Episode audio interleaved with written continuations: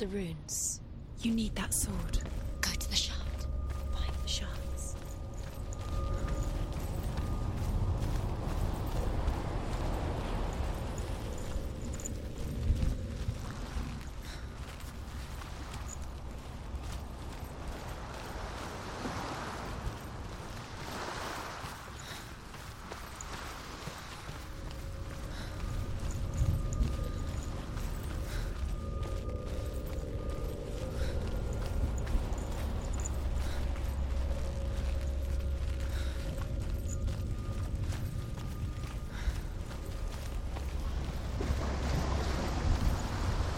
Where is it? Find it. There it is. Focus. There's the shard. Focus. Focus. Use your eyes.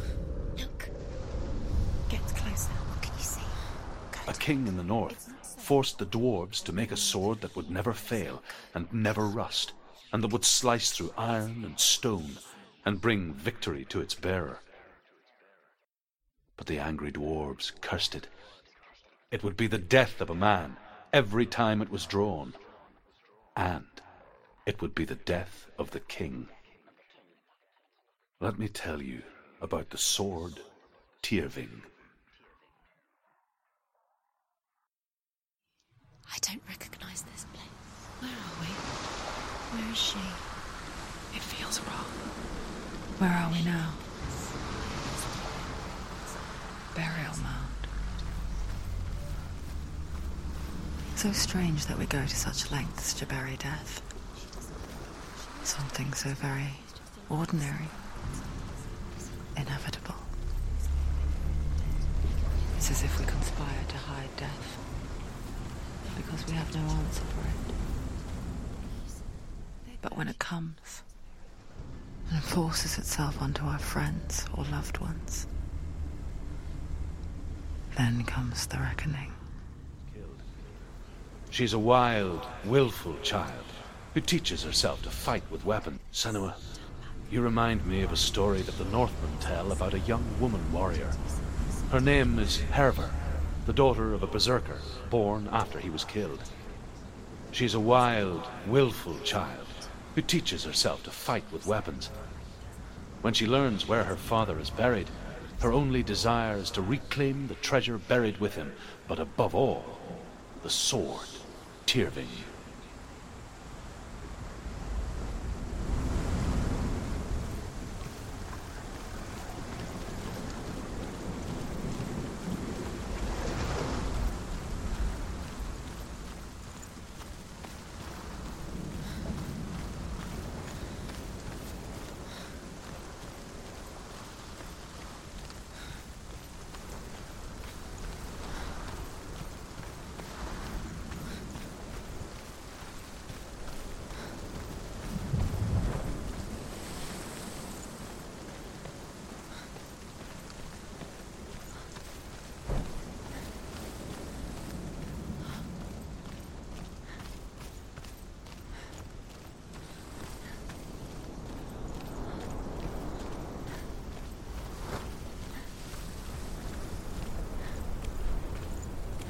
Don't go in there. Go in. You're not to go in. Take the torch. It's too dark. Take it. This will help you. Careful. You have to be able to see.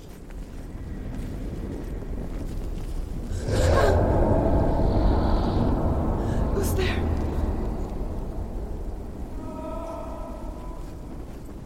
Dillion, I'm here. I'm here for the trials. Like when we first met, remember?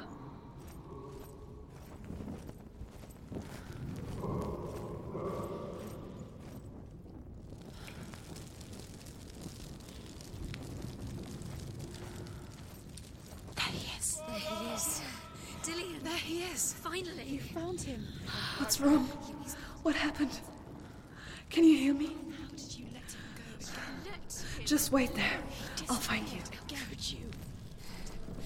You have to find him. This is your mission. Find him. You have to use everything you have and find him. Get him back. He was just there. How could you lose him? How could she lose How him? How could she? Find him.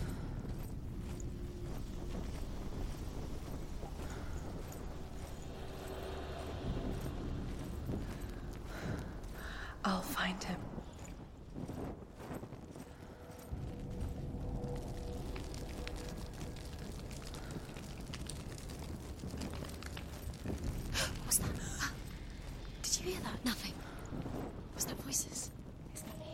or the voice of the dead. Not Dillion. Dillion's calling to you. Can you Where is hear he? him? Where is he? He sounds like he's getting further. Hervor disguises herself as a man to join a band of warriors, and soon becomes their leader. When they come to the island where her father is buried, her men do not want to go ashore. They say that evil haunts the island, and that it is a worse place by day than other places are by night. Fearless, she lands alone. There are many grave mounds, and all of them have ghostly flames burning over them. She comes to the grave mound of her father after passing through these ghostly fires as though they were mist. The flames I passed through were real enough. Damn the Northmen to hell.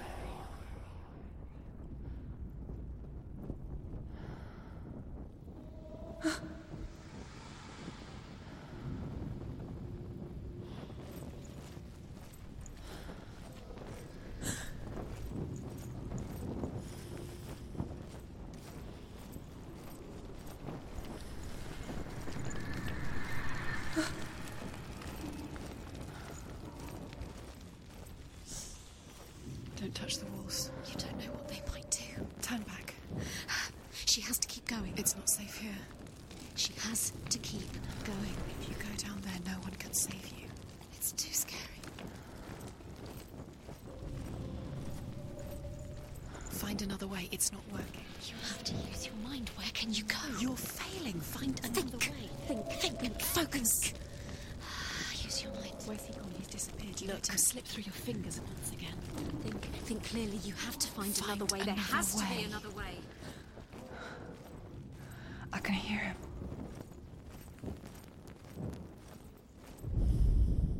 Within the burial mound, Hervor calls on her father to wake from death and bring her his sword. She says that it is not seemly for the dead in their grave mounds to bear valuable weapons. Her father answers with words of warning. You go to your doom. Baleful runes surround you. You have gone mad. You have lost your mind. Your thoughts are confused. It is dangerous to wake the dead. Like I said, she reminds me of you.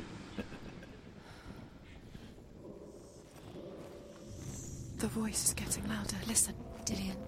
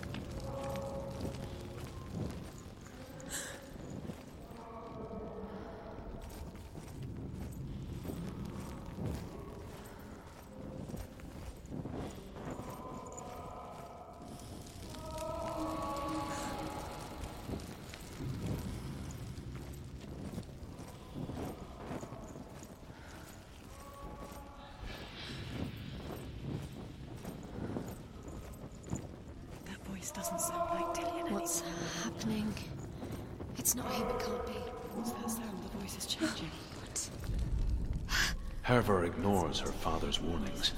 The grave mound opens, and it seems to be full of fire.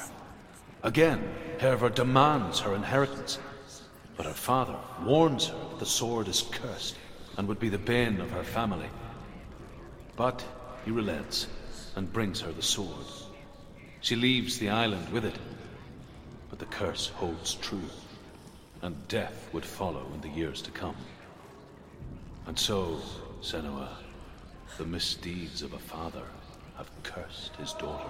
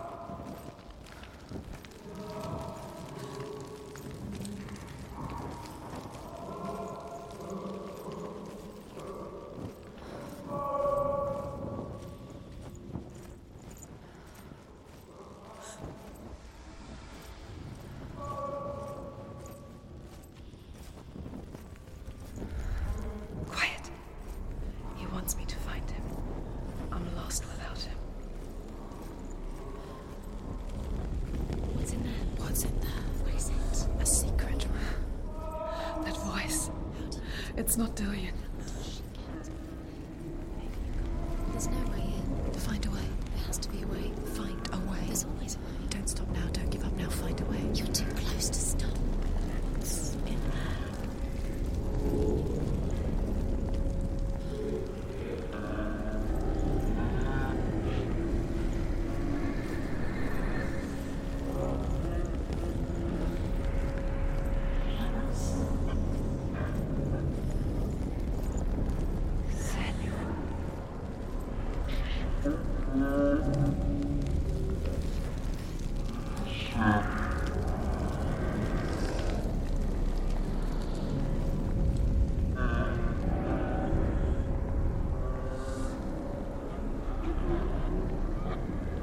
Only we could see life through each other's eyes, there would be no hatred.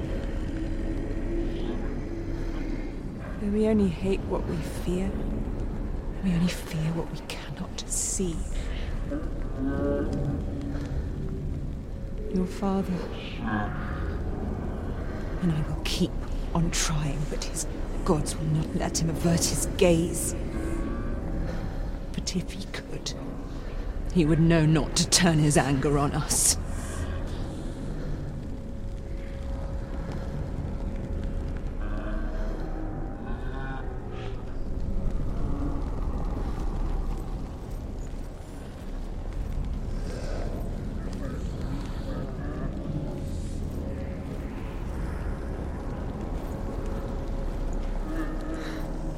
Dillion wants me to face my fears.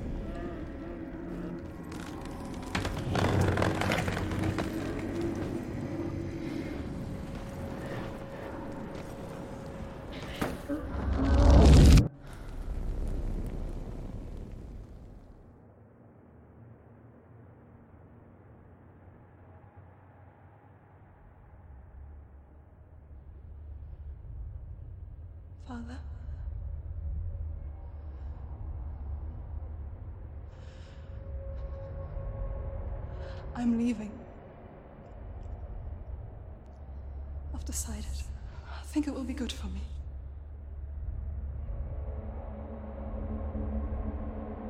It's the darkness. It's speaking through No. Dad, it's me. I think I can beat it. In my own way.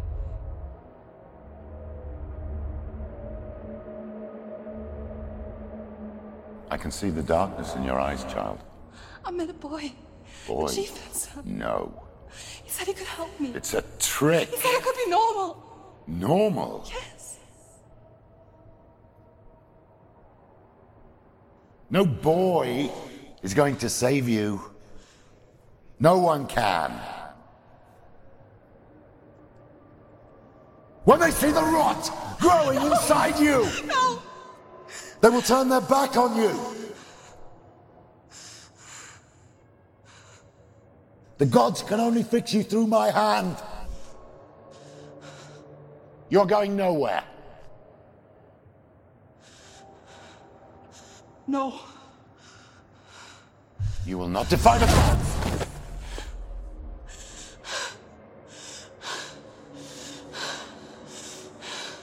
Come, child, take my hand. Come. Senua. I am leaving! You cannot escape the darkness. Your curse will make everyone suffer. You will have blood on your hands!